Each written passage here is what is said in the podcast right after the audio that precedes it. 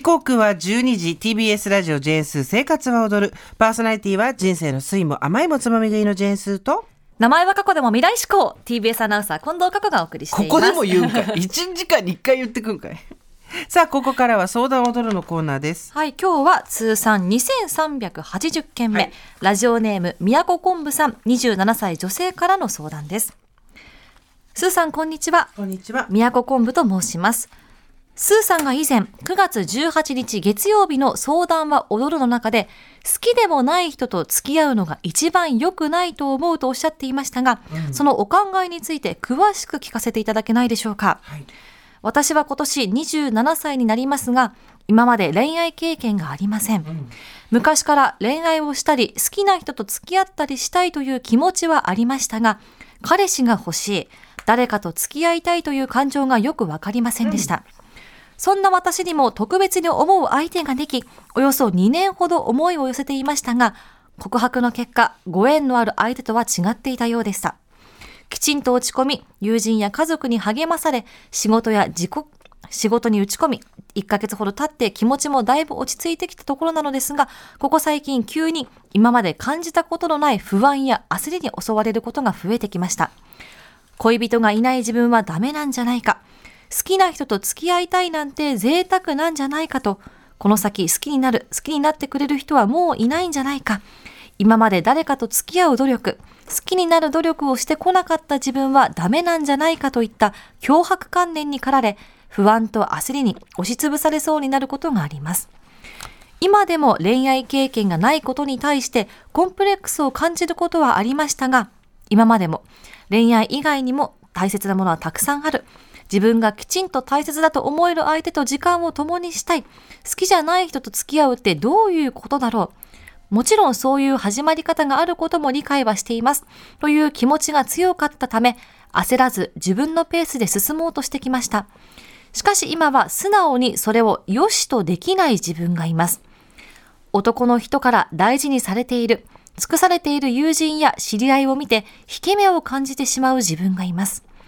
周りからは、とりあえず付き合ってみればと言われることもありますが、誰かを頑張って好きになろうとしたり、気持ちが動かない相手と時間を過ごしている自分の姿を想像するとしんどくなってしまいます。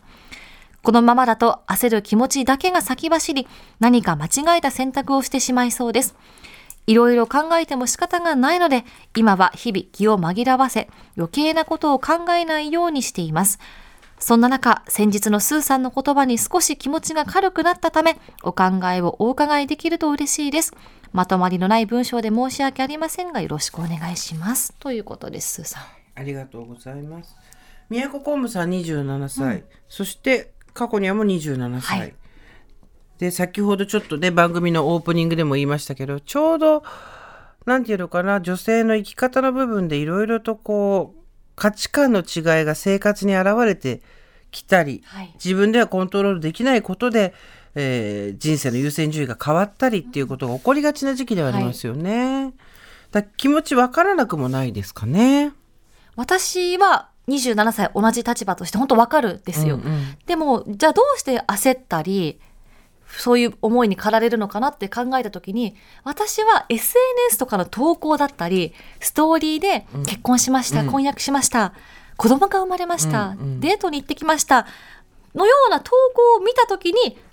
あ、焦ったり、あ、そうなんだ、周りが今こんな進んでるんだ、こういう状況なんだっていうのがわかるんですね。うんうん。じゃあ、もしその投稿を見なかったら、私はそれを思うかと思ったら、多分感じないと思うんですよ、焦りは。うん。っていうことは、その、それがスタンダードではないっていう認識を、その彼氏がいるっていう認識、スタンダードだと思っている認識を外せば、うん。今の状況は全くこんな脅迫観念に駆られる必要もないし、なんだろ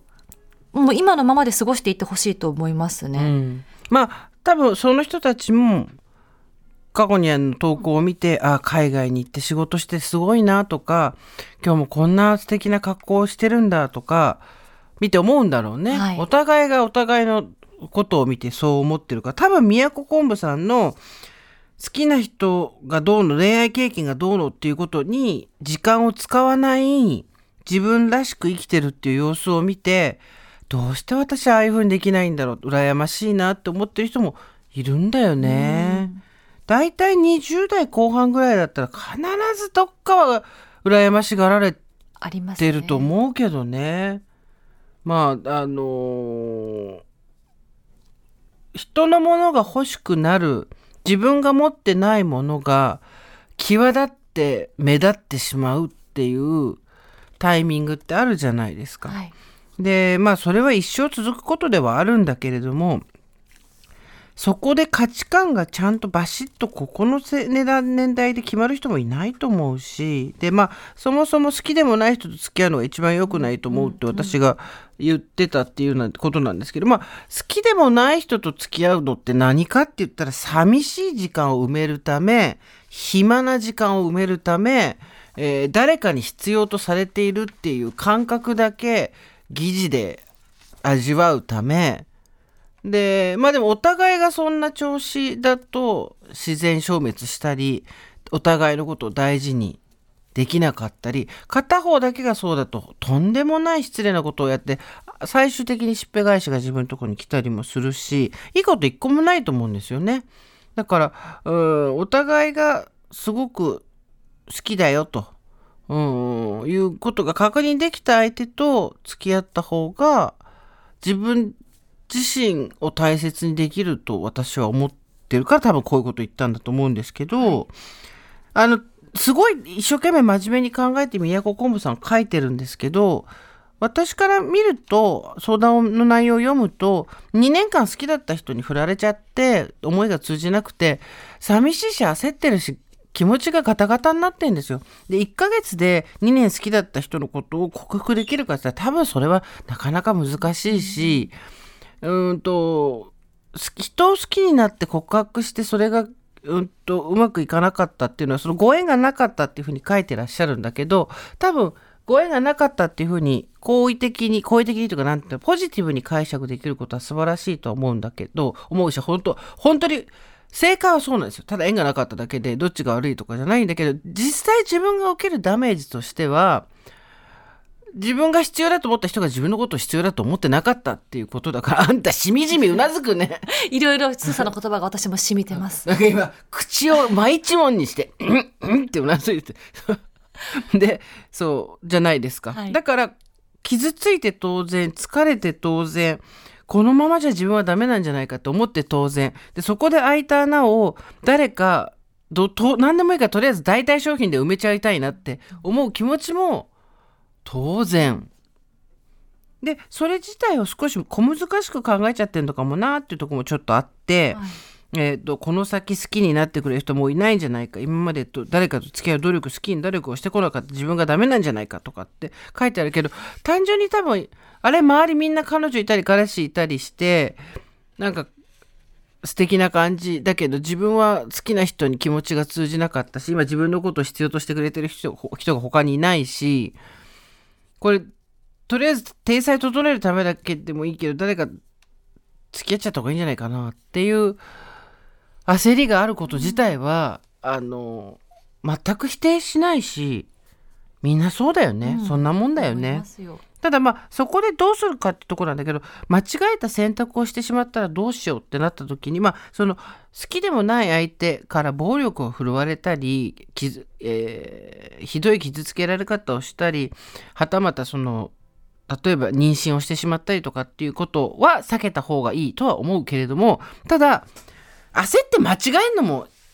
ありよとも思うけどね。うん間違えたことで自分自身の大切なにしてるものが見えるっていうのもあると思うし27歳間違え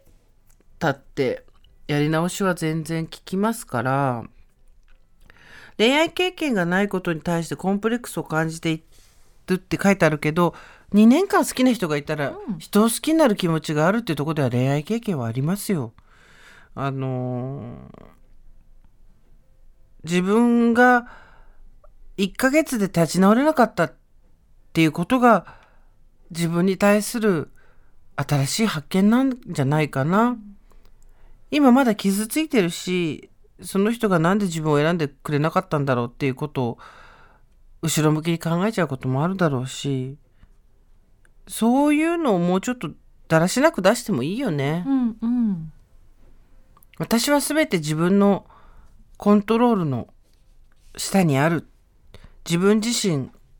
何が起こっても我を失うことはないっていう状態でなくてもいいんだから。うん。ねえ。はい。このままだと焦る気持ちだけが先走り、何か間違えた選択として、好きでもない人と、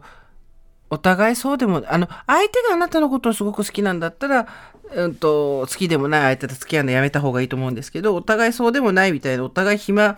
を埋める、寂しいを埋めるための相手だなって思う人と付き合ってみるのもありだと思いますよ。そしたらそれで何か分かってくることもあるだろうし。なんかこう、恋愛失敗したなっていうのありますか？うーん私は割と自分の思いを伝えられないタイプなので一緒に付き合ってた相手だとしてもなんか思ってても言えないことで好きだとか好言えない。き好きだとかじゃでもあと悩みだったりこれやめてほしいなとかはいはいはい。そうちょっとしたことが全部言えなくなっちゃって辛くなったっていうのはありましたね。自分でも家族とかには何でも言えそうなタイプだけど母には割と言えるけれどもそれでもなんか自分の中で留めた方が周りが変な心配しなくて済むんじゃないかとか、うんうん。このネガティブを吐き出して相手をネガティブにさせることが良くないなっていう変な自制が入っちゃうのはん。今でもずっとそうですね。そうか。そうすると少し長い間誰かと一緒にいると辛くなっちゃそううなんで最後の最後になってくると、ね。それは向こうとしては晴天の霹靂だよね、え言ってよってそうなんですよ。だと言ってないこともだんだん向こうもお互いに気づいて、うん。なんかあるでしょ？みたいなギクシャクしちゃう。なるほどね。だからそうだからやっぱり人と付き合っていくのって何回もやんないと、なかなかうまくいかない人もいるし1回目からバシッとできる人もいるしそれぞれだと思うんですけど今までも恋愛経験がないことに対してコンプレックスを感じていたけれども恋愛以外にも大切なものはたくさんある、自分がきちんと大切だと思える相手と時間を共にしたい。好きじゃない人と付き合うってどういうことだろうっていう気持ちが強かったので焦らなかった。自分のペースで進もうとしてた。自分が自分のコントロール下にいたわけですよ。はい。私は正しい選択ができる。私はみんなとは違うところもあるけれども、それでいい。それが好きな人ができて、それがご縁がなかったっていうことで、ちょっと今自分を、自分のコントロールの元に置けなくなってきてるんですよね。うんうんでこれぞ人間っていう感じもするし、あの頑張って誰かを好きになったりしてみてもいいししなくてもいいし、ただ常に正解を選ばないと自分はダメだって思わないでいいし間違えたら絶対にそこから